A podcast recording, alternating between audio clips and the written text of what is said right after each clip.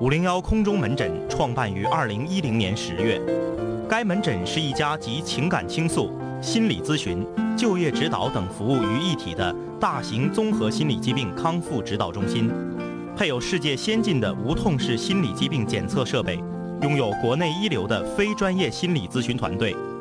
特聘请国际一级校园心理咨询师、世界心理咨询协会常务理事、吉林省高校特级心理指导专家张医师、曹大夫，为您提供一站式全方位立体化治疗。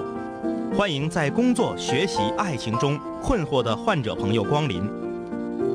我们的口号是：一壶浊酒，苦辣酸甜；一盏路灯，几家悲喜。追踪情爱真谛，破解心灵难题。欢迎来到五零幺空中门诊，有请张医师、曹大夫。嗯、现在就开始那个你欠的账吗？那个没事儿，给他整记着点就行。我把这个微博放这卡，我就能想起来了。嗯、嗯，好，我争取让你忘了他。嗯，他的名字叫什么？叫，哎，是他吗？不是，看差了。叫 C C 笑别啊，嗯好呃，C C 笑别，一会儿会解决你的这个问题啊啊，是比较苦恼的那种。非常执着，因为他是在大上周的时候，他提醒我说：“哥呀，你能不能给我解释解决一下我这个问题？”嗯然后我说没有问题，等到周四吧。然后周四正好是咱们那个停播那周，啊，然后然后上周我又忘了。然后他以为你说的没有问题是指说这个室友的问题 是没有问题，然后啊就等于说一下拖了他半个月，啊啊，但是他还是没忘这个事儿。那他问题他又还有提醒我还是没有解决。对对对，还在提醒我。有很多室友啊，这个在我们空中门诊的时候发来很多情感上或者生活上、学习上困惑哈。嗯嗯呃，有的时候呢，我们就忘了给你解决了。由于这个问诊的人很多，在排队没排到你，嗯可能再转一周、下一周的时候，你这个问题就解决了。因为发现时间是解决一切问题的一个非常好的方式。有的女孩那我们的节目还有什么存在的意义呢？就拖呗，这是谁问咱，咱就说等下周啊，然后下周自然就好了。我先说说今天的感受哈，呃，最近一段时间，我只是说在东北吉林长春这个地界，其他地方就没有办法进行评价了啊。呃，最近一段时间，这个太阳，嗯尤其是在正午头的时候，特别毒，特别特别毒辣，烤在身上，我我觉得比夏天的太阳还要可怕。嗯，啊。但是它只是说秋天的温差比较大，我们在阴凉地方还是很舒服的。嗯嗯。所以我就想到这个，因为那天走看军训的各个新生室友们，嗯。哎，特别遭罪啊。嗯。特别遭罪，顶着那个十分强烈、十分灼身的这个烈日，完了，我看他们穿这个军训服啊，嗯嗯嗯里面还套的 T 恤衫啊，嗯嗯我就说为什么不能空躺穿军训服呢？嗯，呃，可能汗不流水的不吸汗呗。不吸就不吸呗。今天我还看一个新闻呢，是湖南的某某学校一个什么什么外语学院，我没记住全名啊，但是是应该是湖南那边的。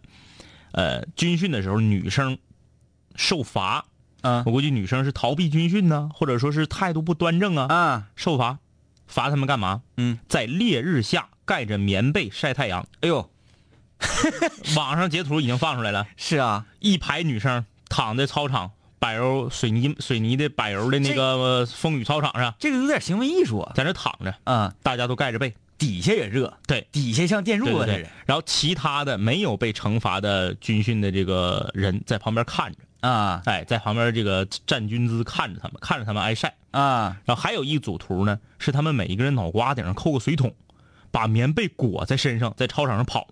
哦，嗯。啊，我估计应该是，比如说逃避军训呢，嗯。搁寝室不去呀、嗯。或者态度不端正啊，给收拾了。你表面上看这样的招比较严厉，嗯。然后好像挺凶残的，嗯嗯。其实，那那如果你不遵守这个法规，嗯嗯嗯，我们要用什么来让你觉得不遵守这个法规是错误的呢？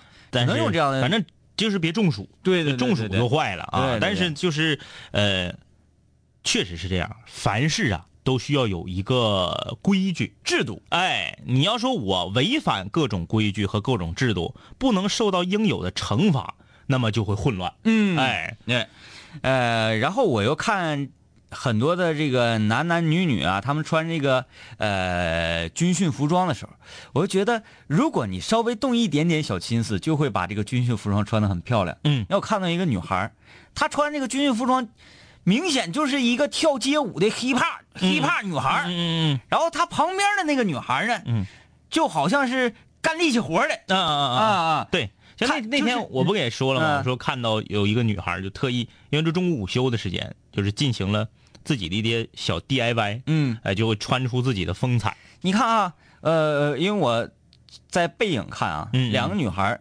身高、个头、嗯。体重都差不太多，差不多啊。啊，发型也基本上差不多，都是扎个马尾辫嗯。然后一个呢就水当尿裤的，嗯嗯啊，一个就特别 hiphop，嗯嗯。啊，然后走到前面一看，嗯。反倒是水当尿裤那个长得那个颜值啊，嗯。稍微高一些，嗯嗯嗯，这个打扮还是很重要的，气质、但是这个话要是反过来说也行，啊。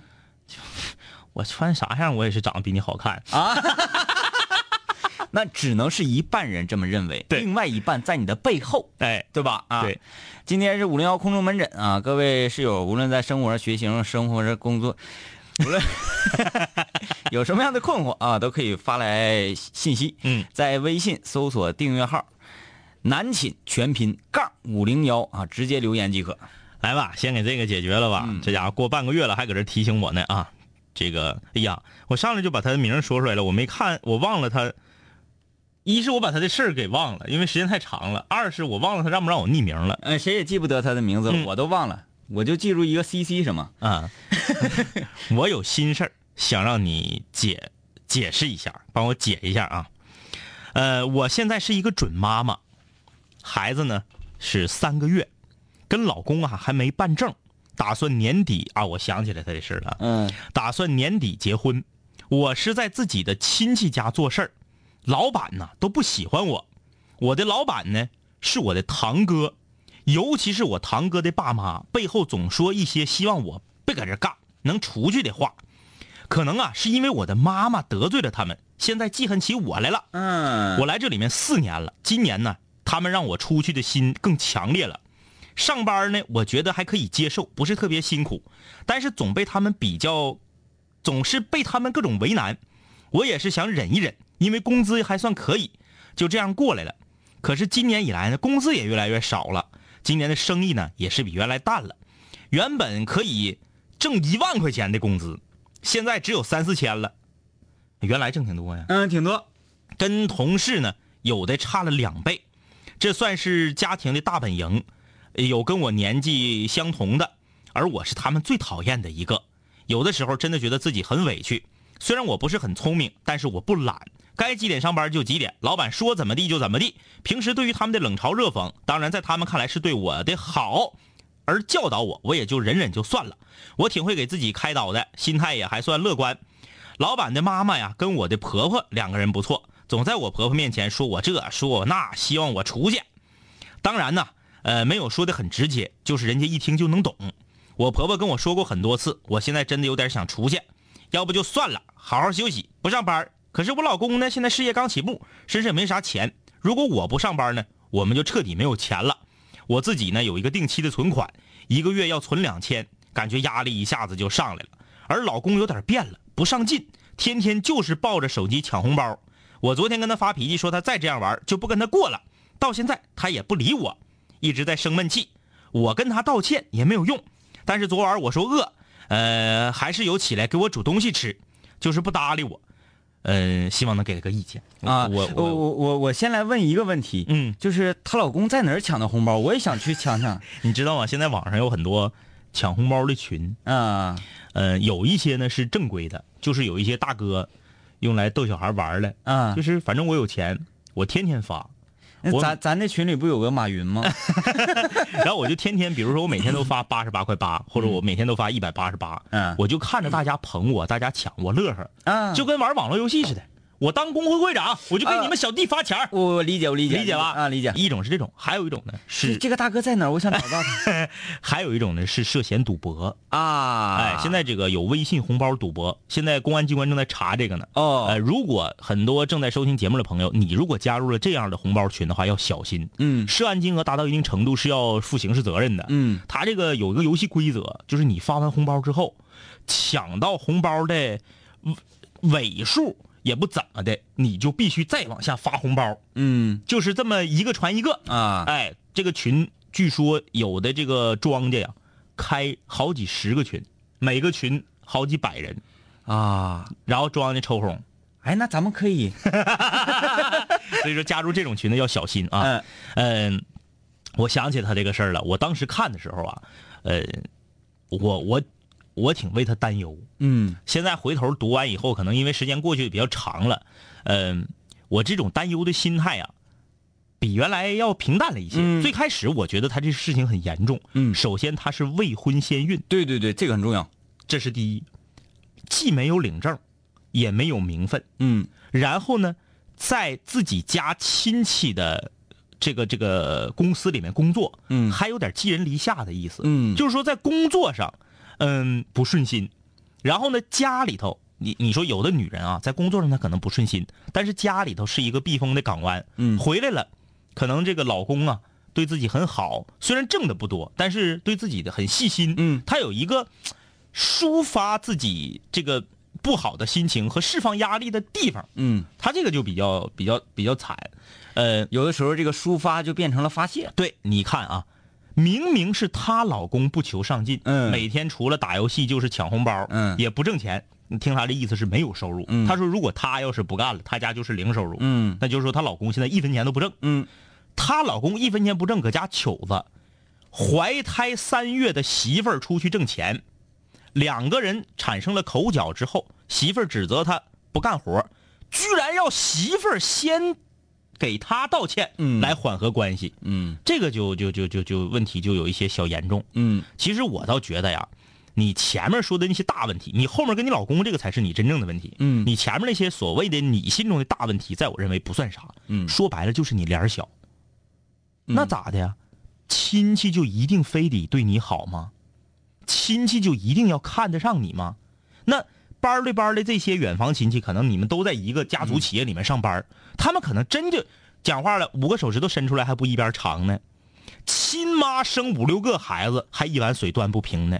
你在亲戚手底下干活，你没有必要强求人家一定要对你怎么怎么样。嗯，你就把他当成这不是你亲戚，嗯，就是个普通的公司，那你是不是也得干呢？嗯领导批评你、指责你，向你讲话了，所谓的教导，但是在你认为呢，可能是给你穿小鞋了。对，那你就就是你想象中你自己就在这个公司，这公司老板不是你堂哥，老板就给你穿小鞋，你能不能把这个难关挺过去？嗯如果你遇到难关就选择退缩，我辞职，我不干了，我搁家待着，那那说明你被困难压倒了。嗯对你不要考虑说这是我我亲戚的公司，我就是要在这儿好好干，因为我不干我就没有收入了。嗯你看，这是一个很有正事儿的女孩，嗯每个月定存两千块钱，嗯。等于说他是对未来有规划的。你严重这个问题是跟是跟是跟你对象这个问题，嗯。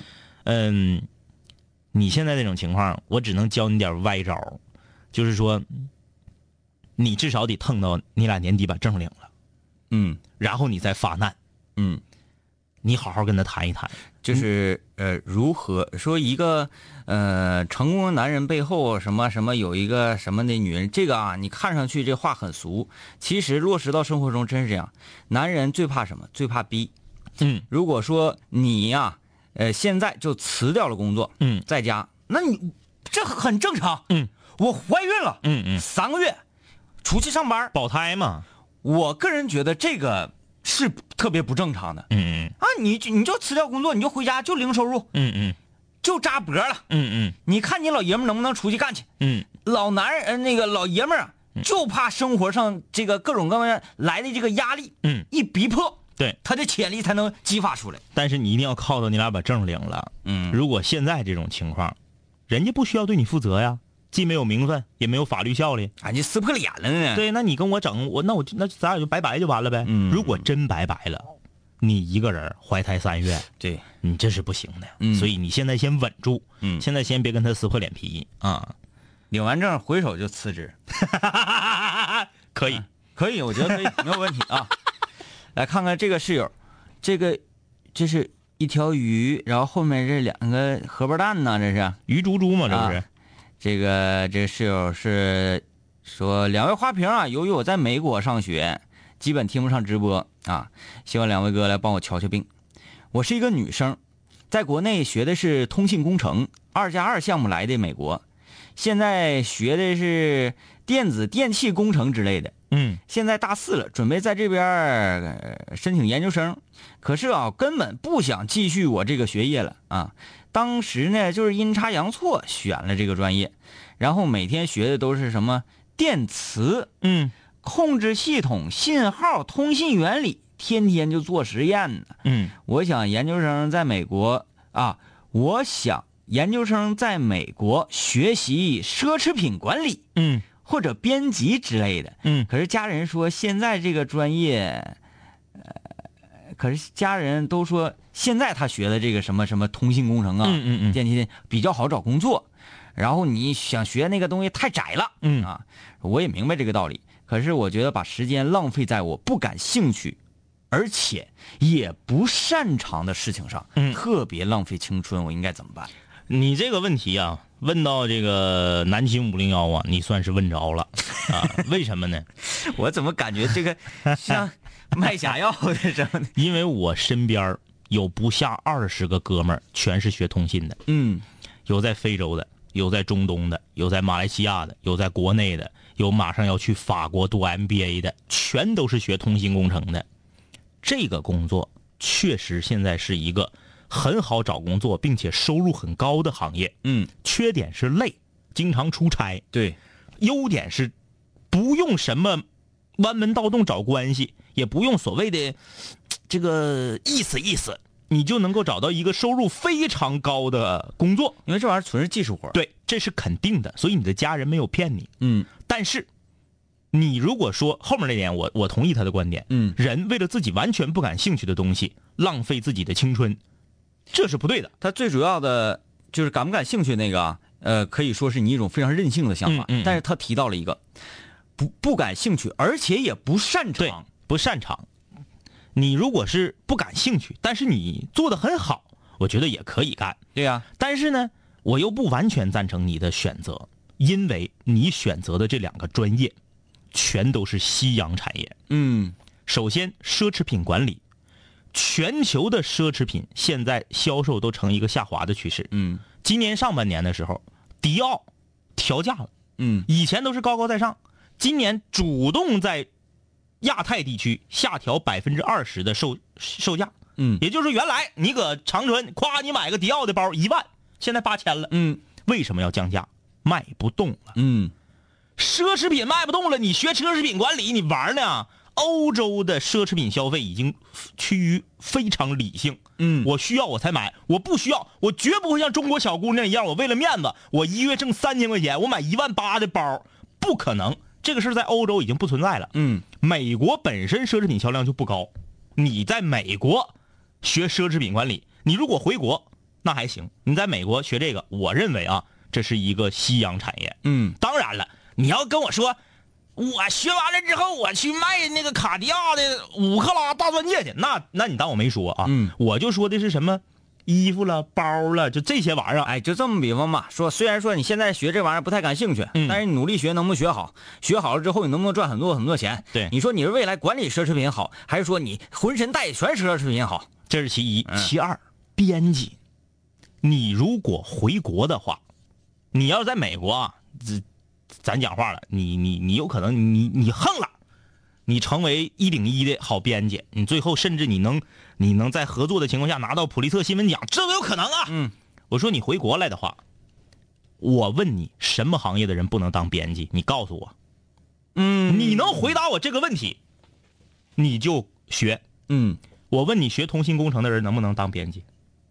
嗯嗯，我学通信工程，我在业余的时间啊，我钻研书籍，我研究这些东西。对呀、啊，我我我比较感兴趣，嗯完全可以。学通信工程的人能当编辑吧？学锅炉的人能当编辑吧？学中文的人编辑还比你好吧？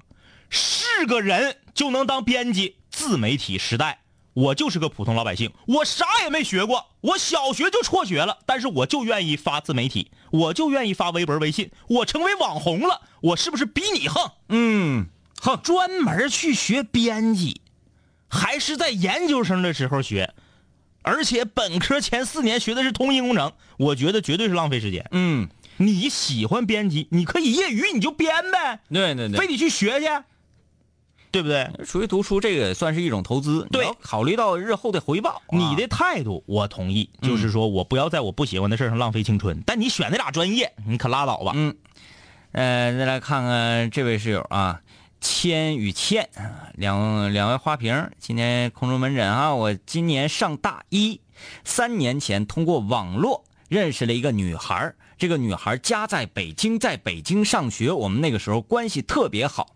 网友啊，我她呢也曾经喜欢过我，经常打电话聊很晚。我因为学习呀、没有太多的关心她。后来她大学考到了吉林动画，我听到他来到这里，我特别高兴，买了好多礼物，也向他表白过。可是他总是不想接受，但是呢又没有拒绝。之前因为他说哭就哭，他累，想的不是我。也没有找过我，我也表白了很久没有成功，在刚毕业不久，告诉我他有了对象，是黑龙江的，我心里特别难受，就把他的 QQ、手机号全部删除，不打算理他，礼物时间长也就全部扔掉。可前些日子他又用微信加了我，说到到本地当然要找本地的，我也没说什么。可是他的那个对象用他的号来警告我不要跟他说话，我都无语了，都没说过几句话，而且他还爱理不理的对我。我想知道两位花瓶啊，他不在北京上，却来吉林动画来上，呃，但他又不想找我，我应不应该找他？我到底应该怎么办？你这太好解决了，让他滚犊子。哎呀，怎么还这么天真呢？这位室友啊，哎，就说就就这种问题，我们都不愿意给你解释，都懒得给你解释。嗯，其实你自己心里明镜了，对，你自己心里明明白白的觉得你不应该去找他，嗯，你就希望这个世界上能有那么一个缺心眼的人，能鼓励你一下，赞同你的观点，让你去找去。你看，哎呀，你看，不仅仅我一个人，我我想去找他，还有人赞同我，不可能，五零幺能赞同你吗？夸夸两盆大凉水给你泼回去。你这纯脑有病，你这个是啊，赶紧吧，你这是他，哎我我觉得他现在闹心的是，你是不是已经把这事儿给忘了？结果呢，嘣儿来一个微信，然后又聊上你了，嗯，你稍微呢有一点小心思，突然之间这个聊上你的女生的男朋友，所谓的男朋友就出现了，给你喷了，你本来也没咋地，嗯还挨了一顿喷，你说是你窝囊点儿窝囊点儿他他掉你块肉了，嗯是不是？你就更不要再往心里去了。人这女孩不咋地啊，嗯，小仙人掌反馈了，反馈了，两位哥记得我不？就是那个不想要孩子，我老我二十六，我老公三十一啊啊！想起来了，这是实时实时跟我们反馈他，你你你这是要给我们来一个就是产产真人秀，对真人秀嘛啊嗯广播真人秀。啊！他说我现在已经怀孕了，嗯给我的老公高兴坏了。我现在自己的胃口啊也变了，喜欢吃辣的。啊我怀疑生的是小闺女。嗯，不过呀，不管是啥，我老公都开心，健康最重要，祝福我们吧。最后说一句，别看广告，看疗效啊。对对，好使。我跟你说，这个五零幺在别的方面吧，嗯不敢说怎么怎么地，怎么怎么地。嗯要说听五零幺就考清华，那纯属于糊弄你们的啊。但是听五零幺就怀疑。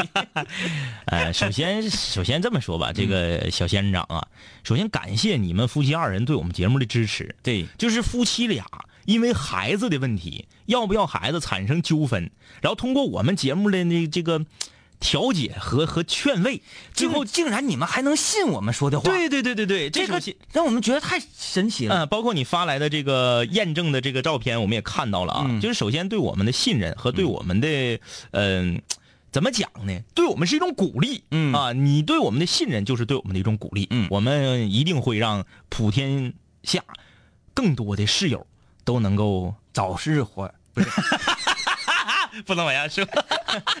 啊，继续来看留言啊，呃，H D 说我是复读生，艺术的，报考的时候因为报错了学校才选择了复读啊，也不甘心去三本呢，决心复读的时候犹豫了好久。我不是那种特别爱学习的孩子，妈妈曾经说，呃，让我自己开家店，嗯啊，那样我就步入社会了。但是我挺害怕的，我的心理年龄没有那么成熟，朋友们都在上大学，呃，而我却步入社会。我也很渴望大学生活，从小就渴望。后来妈妈问我：“你想上大学不？”我说：“我想啊。”呃，最后还是决定去复读了。一开始呢，啊是学画画的啊，嗯到了画室，挺卑微，都高三了，呃，就我一个是高四复读的啊，嗯就你们班就你一个啊，嗯那你可以欺负他们呢，说心里呢挺难受。朋友们都问我去哪个大学了，我都没有去回复他们，只告诉了几个关系比较好的，他们都劝我说没啥的，呃，呃，要是我还没有决心复读呢，你复读是你想去更好的学校，慢慢这个好了些啊，但是自己还是过不去那个坎儿啊。画室里的人都说我比较高冷，但是我其实是一个特别活泼的人，我应该那你怎么办？那你装啥呀？就是心情不好呗。这么这么的啊，我先这是正好是个女孩啊，我看看，嗯啊，是个我女孩我我先说我个人的观点啊，但是跟你没关系，我只是表达我的观点。嗯我不赞成女孩儿复复读，嗯呃，男孩儿随便嗯我不赞成女孩儿复读。但是你要说我就特哪种我赞成呢？我就特别愿意学习，嗯而且我学习成绩特别好，然后我这次考试失手了，就是忘带准考证了对对对，就没有正常发挥，或者由于什么客观原因影响了我。啊。我原本我肯定是能考上某某某学校的，但这次一下没考好，嗯这种我赞成。但是，一般情况下，我不赞成女生复读。嗯为啥呢？这个首先啊，我们节目是一个对象性社交类节目，按理说我们不应该说这样的嗑嗯可是你要看到整个大环境，你要看到人生，对，你复读完了，如果你本身不是个学习的料，你也不愿意学习，在家里的逼迫下，或者说，哎呀，我觉得你至少得有百分之九十的把握，对说复读一年，我能够完成我想要的，对对对，可以。要不然的话，女孩的话，你就是纯粹就是浪费一年青春。嗯真的，这是第一。第二啊，你说你这个，呃，想自己，他的意思是他自己想回去念，他特别渴望大学生活。嗯那你就不要去想那些有的没的。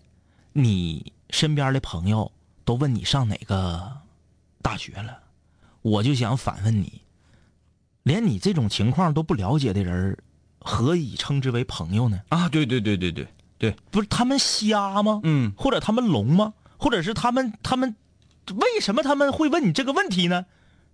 是故意磕碜你呀，还是故意恶心你，还是啥呀？嗯那有毛病啊！就是自己身边一个好朋友选择回去再念一遍高三复读了，然后不知道，还得特意问，嗯你上哪个学校了？你这不是他问的这个出坏坏心眼子吗？这不是？他问这个出发点就是想要恶心你。就你这样的人，你就不用在乎他们。嗯他也没把你当朋友看，他拿这话恶心你，嗯你还跟他扯啥呀？反正你一系列问题吧，都做的挺对。我觉得你即使复读了，我们不太赞成女生重读一年，嗯，但是我个人觉得也好过于出去开一个店。对，因为你自己说了，你不是那样的，嗯啊，你对这个这么快就走向社会还很恐惧。呃，再一个呢，说你是有能力重新读一年，然后考一个你觉得差不多的学校嗯啊。大学的生活，如果是你有这个能力跟条件的话，希望大家一定要尽百分之百的努力，嗯去体验，走进大学里面，感受这四年嗯。给你带来的这个变化。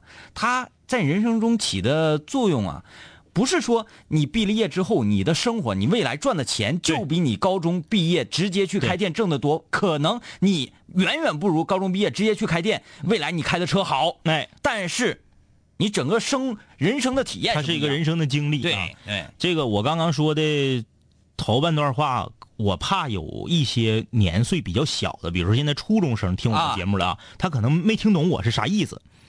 我是说，不赞成女生去复读，嗯我没说你就不念了。嗯嗯，这是俩概念啊。对对我参加高考没考好，我不念了，我开店去了，不是这个意思。我是说你的分能上哪儿你就上哪儿，嗯，就是你不要选择回去复读，而不是说就就完事儿了啊。你这个，因为我特别怕有岁数小的没没理解明白啊啊，就是说你正好，哎，你我正好这个分能上这个学校，那就上。嗯，你再回去再读一年，你也不见得能上比这个再好多少。对，哎，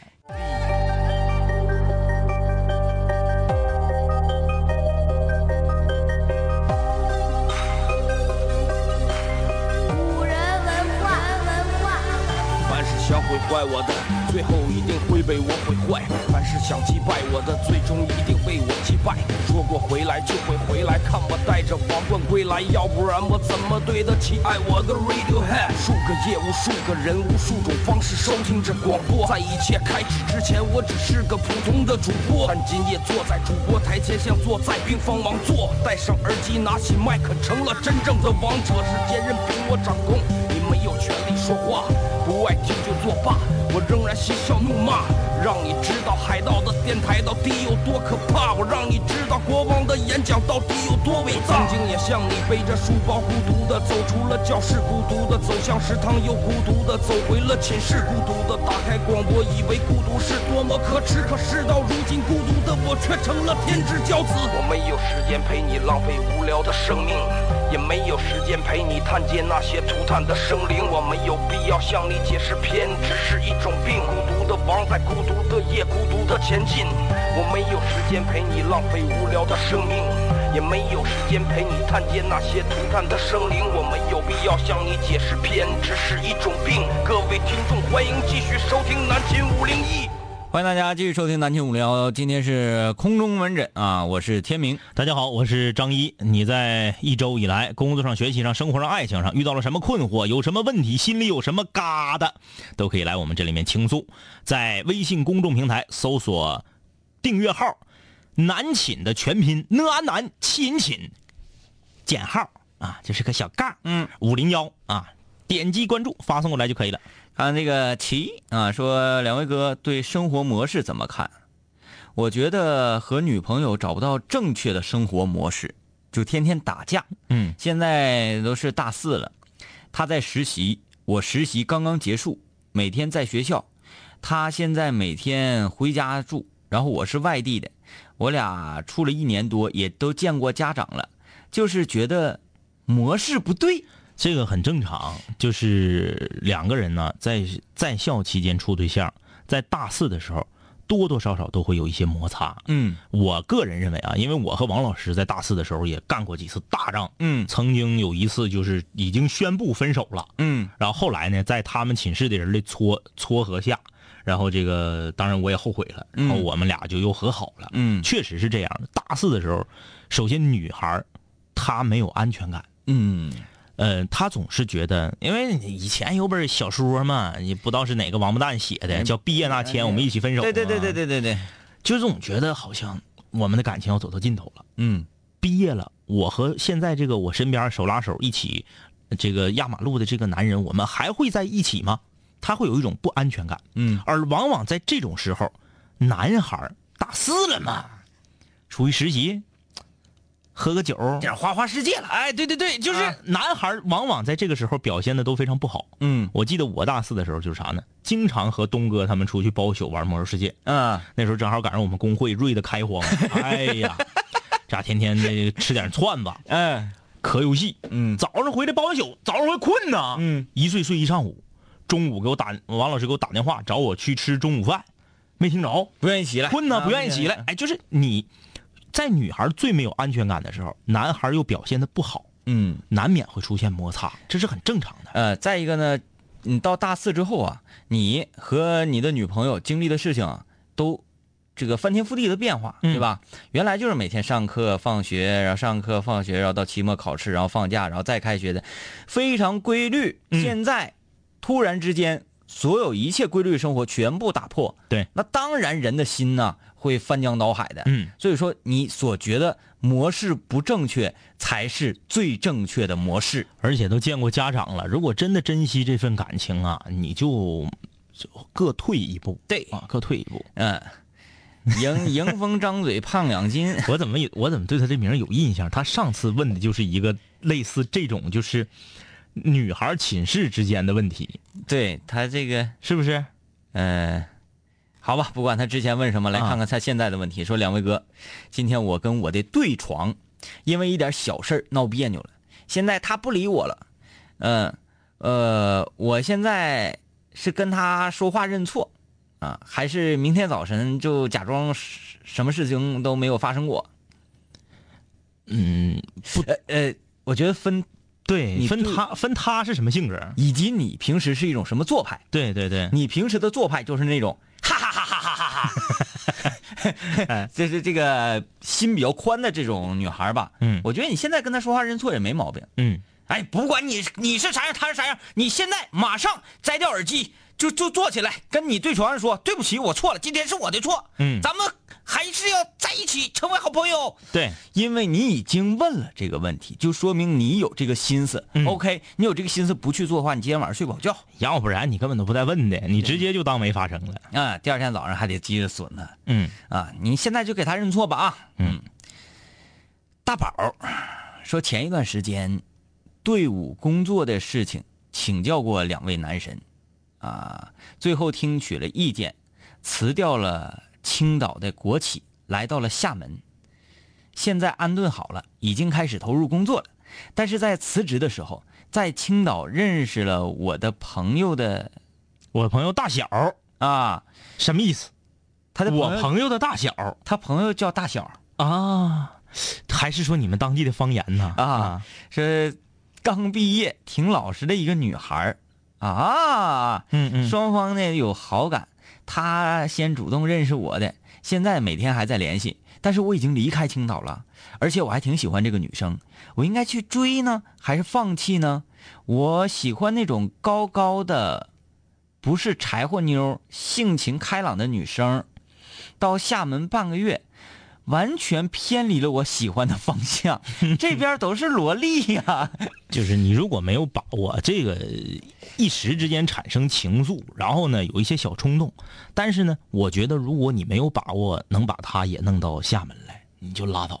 对这个，呃，我我一般都是比较乐观的，是吧？嗯但这个事情我必须要理性起来啊！嗯马上和这个女孩说明情况，嗯呃，并且这个表明你自己觉得继续下去很不科学的这个态度嗯啊，把这个态度表现出来吧。嗯因为太不合理了，太不合理了。你已经说为了自己的梦想，或者说那个为了未来啊，转战从北方算北方哈，北方城市到了那个南方，嗯对吧？已经做出了这么大一个抉择，你不应该再在这个儿女私情上给你带来一些纠葛。对，而且你俩也没有什么感情基础，只不过就是见面的时候的一时冲动。对，电石火花。等你，你如果真是为这个女孩回到青岛，住或者是这个女孩为了你离开青岛去厦门找你，你放心，我不是说悲观或者怎么的，有很大的可能性相处不来，因为你为了这个人放弃了太多，你就想在他身上得到更多。，对，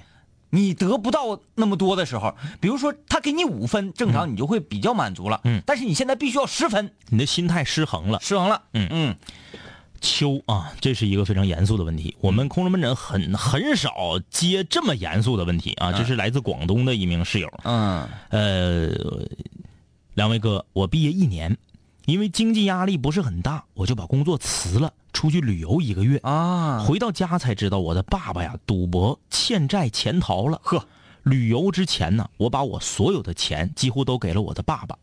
现在呢，我全部的积蓄只剩下七千块钱，工作也找不到。我感觉我的世界整个都崩塌了，爸爸消失了，还有一个妹妹刚上大学，我现在应该怎么办？这个问题啊，就是、首先，嗯，非常惭愧的表示，我们可能严格意义上说，不能从根本上帮助你。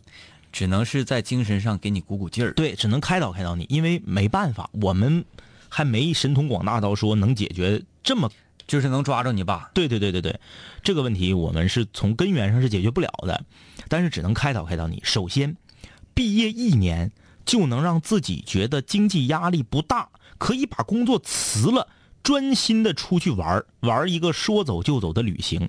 与此同时，还有存款能给自己的父母，说明你是一个能力非常强的人，嗯，对吧？这个我没我我肯定不是瞎说。而且比较有魄力，对，谁能达到毕业一年又有存款又能出去玩儿说辞就辞。对对对，而且给了你父亲，让你父亲把钱卷走去赌博之后，你玩完一个月回来还能剩七千，嗯是不是说明这是一个能力很强的女孩？嗯，这是其一。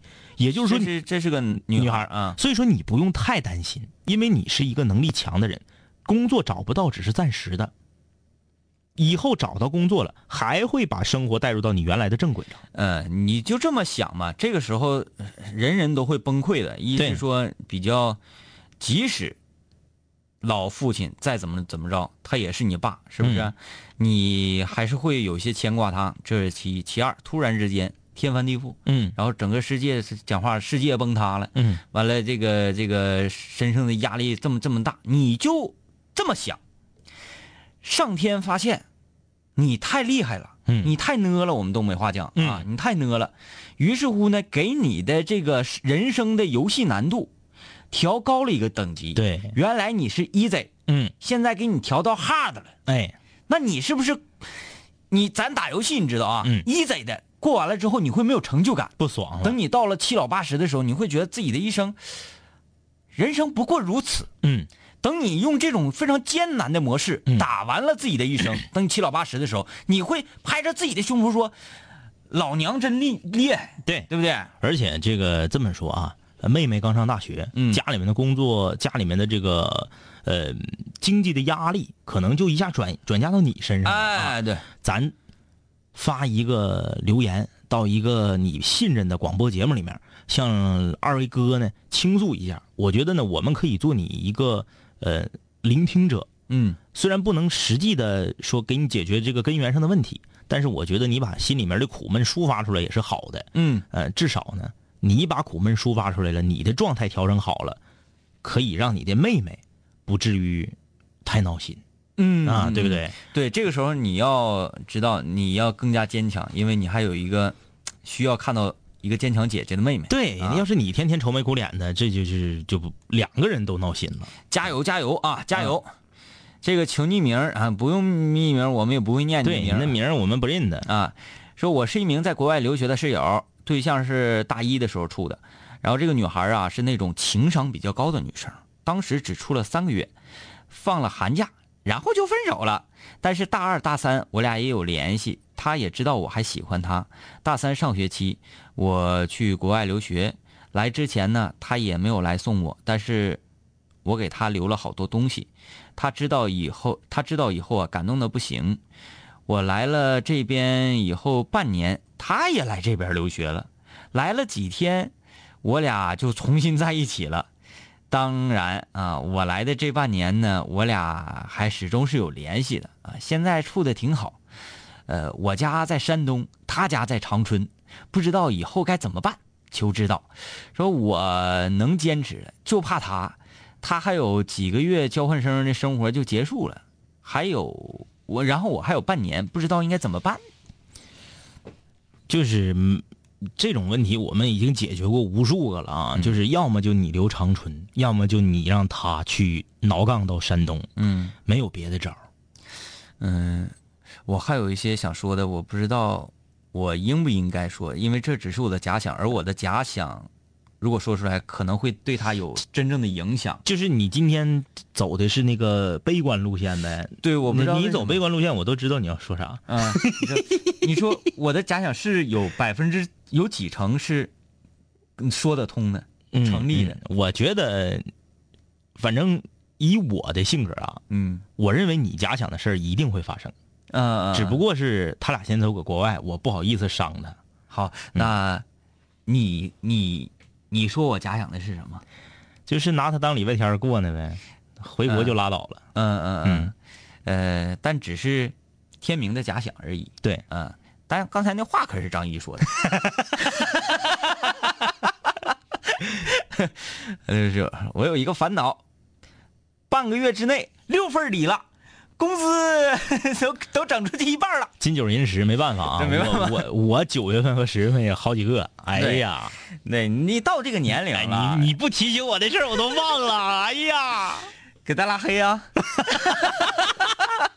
哎呀，哎呀，哎，那女室友，嗯，女室友说玩联盟快三年了，我这个技术就是白银，白银呢？女室友那个我们争取要招募黄金三的，对对，哎，那天有有两个室友加那个加我了，嗯来到征服之海了，寻找我来了。嗯，呃，我但是我没看他的级别，我嗯估计可能是小号转过来的，因为他起的名叫南秦五撩的谁谁谁啊啊没记住啊。我准备今天晚上跟他过过招。嗯啊，征服之海来啊，都来、c o m e on。他说我是白银，现在几乎就是自己玩儿，不是没有人陪我玩儿，而是每次跟男同学一起玩儿，就有抱人家大腿的感觉。哎，对，说一开打了就说你就好好辅助得了，做好眼位。嗯啊，对，那个太对了，别选什么 C 位啊，你就查后眼就得了，我不用你啊，嗯该放大招你就放出去就完事儿。然后还说技能别乱放啊，虽然我技术虽然不是特别好，呃，虽然都是好哥们儿，虽然知道他们没啥恶意，可是听他们这么说，心里还是有点别冷啊，觉得不自在，就觉得女生打游戏为啥就是处于弱势呢？再去看看那些盒子一类的 A P P 里面，有好多所谓的游戏女孩嘛，啊，不是要人头啊，就是犯错误啊，然后装傻充愣的，再不就撒娇。你们说女女生玩游戏容易吗？求安慰不容易。不容易。嗯，这是因为是这样啊，这个我觉得是你身边的朋友们的这个心态的问题。我觉得呢，跟女孩一起玩游戏，享受的就是被女孩抱大腿的那个感觉，对不对？就是嗯我横啊，我带你啊，嗯对吧？所以你不要对女孩要求那么高，嗯你爱咋玩咋玩。但是这个这个叫橘子皮儿啊，嗯如果你未来技术精进啊，上了黄金，加入五零幺的这个英雄联盟战队的话，嗯，你要提升你的心理素质，因为我是这种。嗯。前一段我我们那个跟我们同学那个队里啊，有几个女战友，嗯嗯嗯。然后呢，他们就是下路的 ADC，嗯。然后是 ADC 来我辅助你吧，嗯。辅助你，我可是辅助你啊，嗯嗯。但是我不是说所谓的就查好眼位就拉倒了，嗯嗯嗯明明能击杀，为什么没击杀掉？嗯明明应该点对方的 ADC，你为什么要点对方的辅助？嗯明明这个兵你应该不不推兵线，你为什么要狠推？嗯明明你应该好好 A 兵，你为什么要上去嘚瑟？我必须要批评他。嗯下把女孩退了，啊急了。啊啊！我说急了能行吗？你把电话号给我，我给打过去。嗯嗯我说你是什么？就是我是这种啊，跟你说，你说这些都是建立在你说的所有的一切都是建立在颜值的基础上。啊，对了就女生要是长得嘎嘎好看，谁也不敢吱声。啊，不是女孩长得嘎嘎好看，那更应该说她。更应该说，你忘了我的这个套路吗？啊，女孩要是相貌平平，那我可能就不说了，我就是那个咱俩玩 就得了，长得越好看越批评你。嗯，啊那就说明这位女生长得好看。哎，这个文韬武略啊，嗯他他这个他这俩问题啊都很犀利。第一个可以给你解决，第二个我们解决不了，嗯但是我们可以告诉你，存在的即是合理的。嗯追寻自己的内心，就像你说的似的，如果你真的完全听家里头的，你不仅仅是对不起自己，你也对不起你的另另一半另一半啊。嗯解决你第一个问题，二十五岁毕业于吉大，因为自己的爱好，毕业一年以来啊，一直在一个潮品店做店长。嗯在家里呢，一家里一直不同意这个工作，三个月前我就离职了，要回家呢去考公务员。嗯现在自己啊，实在是不想做这个，嗯对这个职业呀、选择很迷茫，不知道应该做什么。就是现如今还觉得说，就是你，你必须要有一个铁饭碗，嗯。这种想法的家长，我觉得很幼稚。